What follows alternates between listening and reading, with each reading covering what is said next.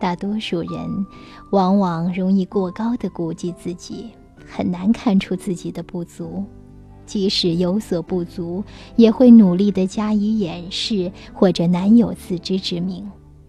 而且，同别人比较的时候，他们喜欢取己之长，比人之短。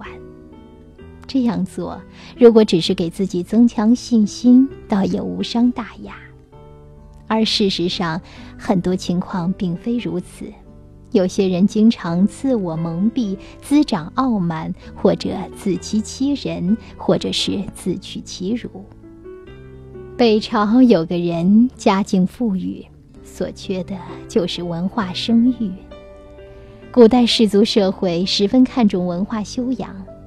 一个人、一个家族要有权，或者有钱，或者有知识，都不难。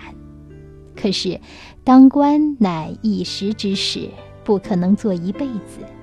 钱财乃是身外之物，生不带来，死不带去。有记性、肯读书，就有了知识，做官更加容易。有官位就有钱，混个文凭并非难事。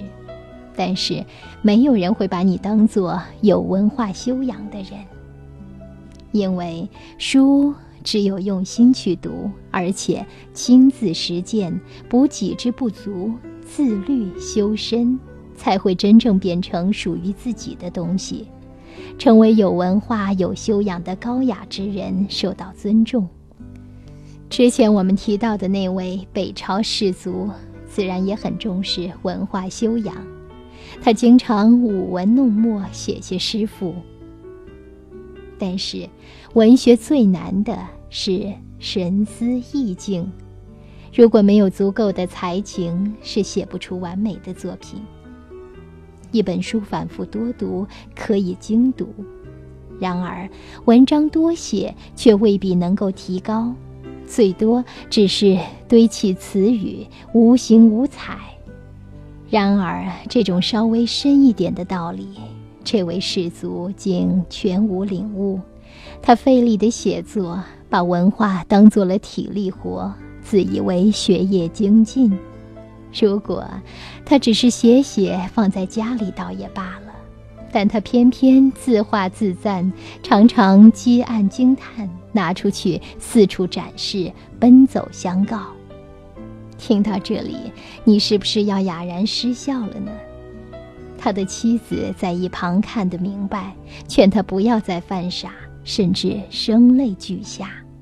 可是他的心底里所生出的感叹，竟然是：我的才华都不被妻子所容，更何况陌生人呢？好一个对自我肯定有加的人呐！人贵有自知之明。自见之未明，此诚难也。这话告诉我们，能够自知，才称得上是明白人，这是多么不容易呀！自见之为明，此诚难也。这话出自颜值推的《颜氏家训》。说到这里，我突然想起了《颜氏家训》中还曾引用过一句谚语。博士买驴，书卷三纸，未有驴子。说的是博士买驴子，契约写了三张纸，还没有写一个驴子。你觉得这样的人称得上是真正的博学之士吗？